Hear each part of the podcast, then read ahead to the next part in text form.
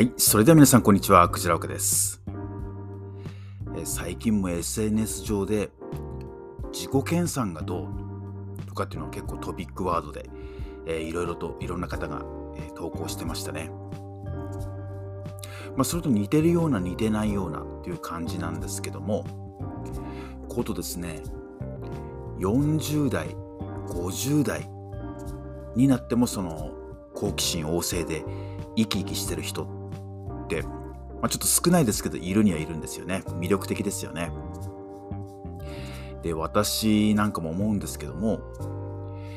要は自己研鑽というか、アップデートですよね。えー、日々刷新されてるかどうか、この時流に乗っていけてるかどうか、それは単なる、えー、若作りであるとか、流行りに乗るとか、そういうことでもないんですけども、高みを目指すっていうのもまた違いますかね。えでも自分なりのやり方で刷新されていると。アップデートされている。バージョンアップされている。それってすごく大事だなって、今こういう、私52なんですけども、こういう世代になってみて感じます。まあ結局、20代、30代の頃って、まあ遊ぶのが面白いとかですね。やっぱ自分のこととか、趣味のこととか、そういうことで夢中ですよね。で、やっぱりその時って、自己研鑽がどうとかですね、読書がどうとか、なんか自分を高めることに使うこと、その意味ってよくわからなかったりするんですよね。こんなんやって何の意味があんのって、別に給料上がんないじゃんっていうふうに、まあ、即断しちゃうわけですけども、そればっかりでもないんですけどもでも結局そういう20代30代の習慣であったりものの考え方っていうのがそのまま40代になりその習慣が50代になりってことじゃないですか。でたまに見かけるのがまあその独自の持論ばっかりが達者でえだけどインプットとかアップデートはされてないいや、こういう場合ですね、それで年を重ねてくると結構痛いんですよ。で、だんだんその、昔は若いうちはとかその狭いコミュニティ内では通用してた、まあ自分勝手な持論ですよね、頭の中の。かつて通用してたんでしょうけども、もう4、50代になってくると、それも全く通用しなくなってくる。ぱりそういうのってこう見た目であるとか雰囲気であるとかにこうどんどん現れてくるじゃないですか。やっぱり悲しいかな、うん、老化というかまあ見た目のその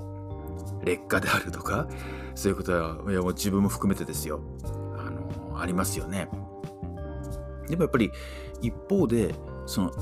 生き様であったりあり方であったりっていうのがそういう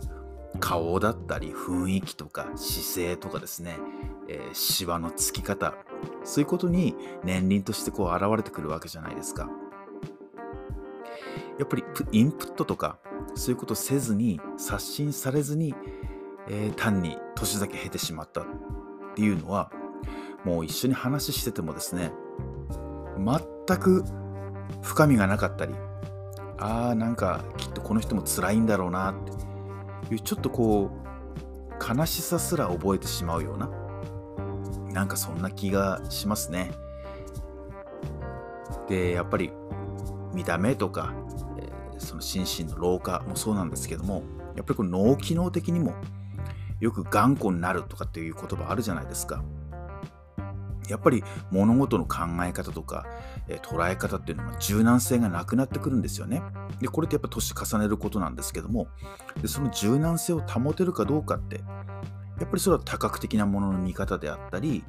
いろんな読書とか、えー、何でしょうね芸術であるとかそういったことにこう触れて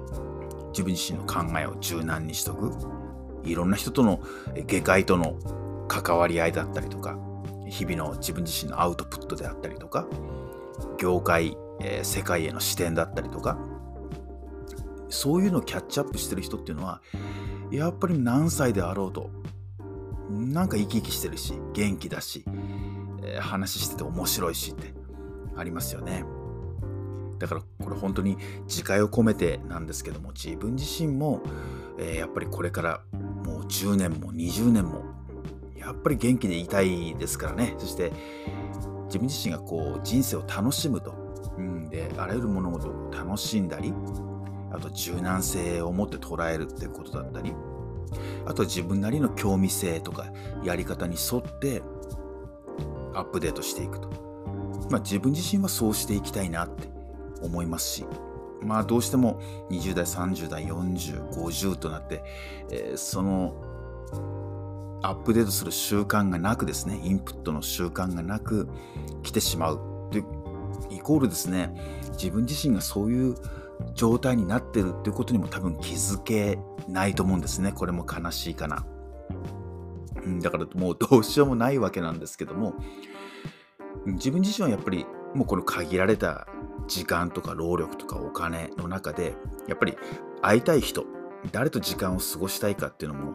もう選別しますしね。そういう人とはやっぱり距離を置きたいと思うし、えー、そんな人のために時間とか労力とかお金とか使いたくないし、まあ、距離を置くっていうのが正解ですよ。でやっぱりこう自分の意味あること価値あること